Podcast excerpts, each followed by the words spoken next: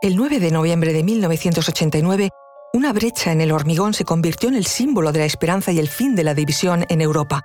La caída del muro de Berlín, esa barrera impenetrable que había dividido la ciudad alemana durante 28 años, señaló el fin de una era.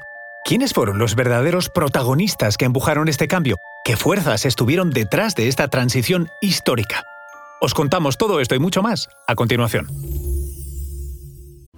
Descubrimos los enigmas ancestrales en torno a la muerte, las escenas de los crímenes, sacrificios y suicidios que se cometieron en la antigüedad y que gracias a un proceso de momificación nos han llegado hasta el presente. Arqueología de la muerte, estreno el 18 de marzo en el canal National Geographic. Soy Luis Quevedo, divulgador científico. Y yo soy María José Rubio, historiadora y escritora. Y esto es Despierta tu curiosidad, un podcast diario sobre historias insólitas de National Geographic. Y recuerda, más curiosidades en el canal de National Geographic y en Disney Plus. El muro de Berlín, conocido en alemán como Berliner Mauer, fue una barrera física que separó el Berlín occidental del oriental. Más que una simple barrera, el muro se convirtió en un potente símbolo de la división ideológica y política de la Guerra Fría entre el bloque liderado por Estados Unidos y el encabezado por la Unión Soviética.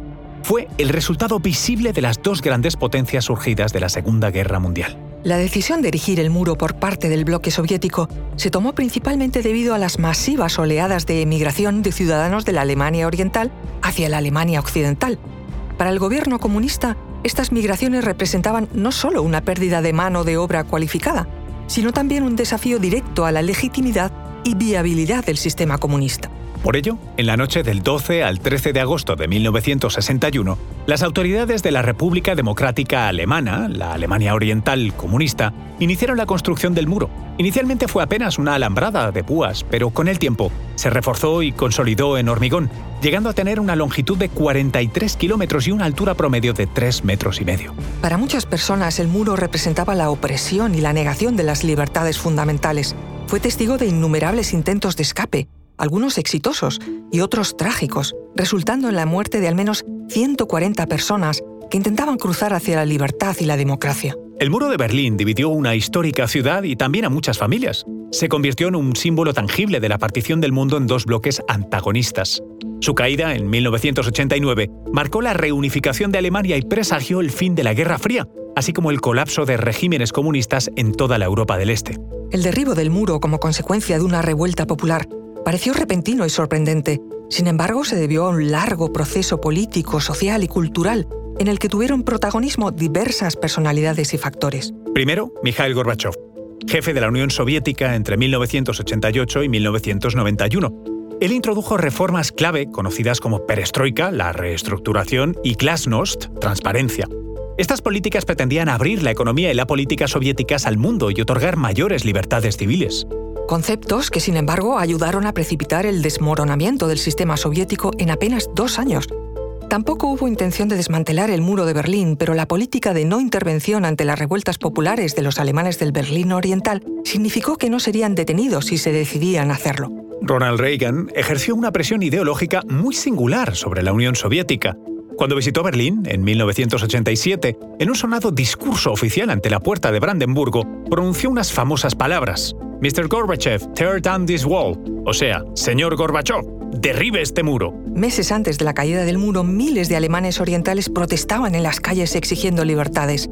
La iglesia de San Nicolás en Leipzig se convirtió en el epicentro y en evidencias claras del descontento y el ansia de cambio de la población. El caso de Hungría fue clave en este momento de aperturismo, porque fue el primer país del bloque soviético que, en agosto del 89, empezó a desmantelar su frontera con Austria en el bloque occidental. Esta hábil operación política se conoció como el Picnic Paneuropeo, ideado por el último emperador austriaco Otto von Habsburg. Consistió en invitar a un picnic masivo en Austria a todo ciudadano húngaro que quisiera asistir. El primer ministro húngaro, Miklos Nemeth, impotente ante el evidente desmoronamiento de la Unión Soviética, había acordado abrir la frontera para este evento, sin resistencia. El objetivo del plan fue poner a prueba la respuesta soviética y comprobar que no habría ataques, ni detenidos, ni muertos por parte del gobierno comunista ante la avalancha de ciudadanos que querían marcharse.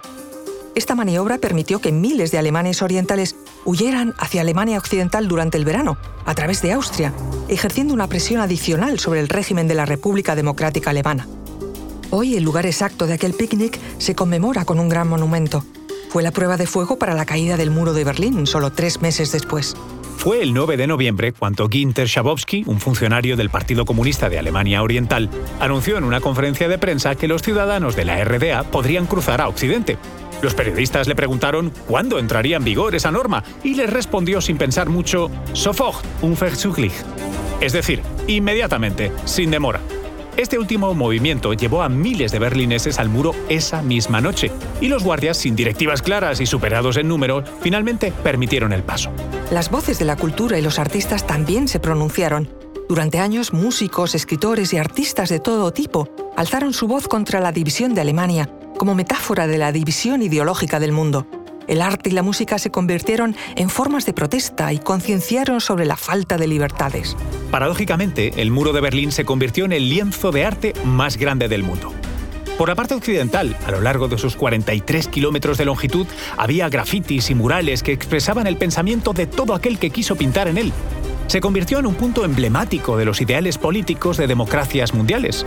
Por el lado oriental, sin embargo, su hormigón gris original era visible porque estaba prohibido acercarse. La música también jugó su parte. La banda Pink Floyd ofreció un histórico concierto en vivo de su álbum The Wall, El Muro, en Berlín el 21 de julio de 1990, para celebrar la caída del muro de Berlín ocurrida ocho meses antes. Fue un concierto frente a la puerta de Brandenburgo, en el que se hizo visible el fin de la separación cultural de las dos Alemanias y las dos Europas. El evento no solo celebró la caída del muro, sino que también recaudó fondos para la reconstrucción y la reunificación.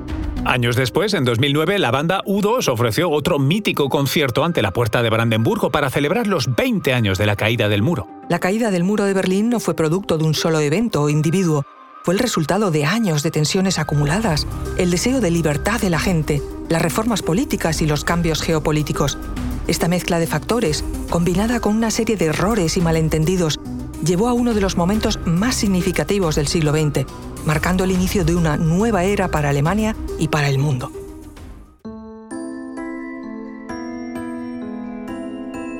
Recuerda que Despierta tu Curiosidad es un podcast diario sobre historias insólitas de National Geographic. Disfruta de más curiosidades en el canal de National Geographic y en Disney Plus. Ah, y no olvides suscribirte al podcast si has disfrutado con nuestras historias.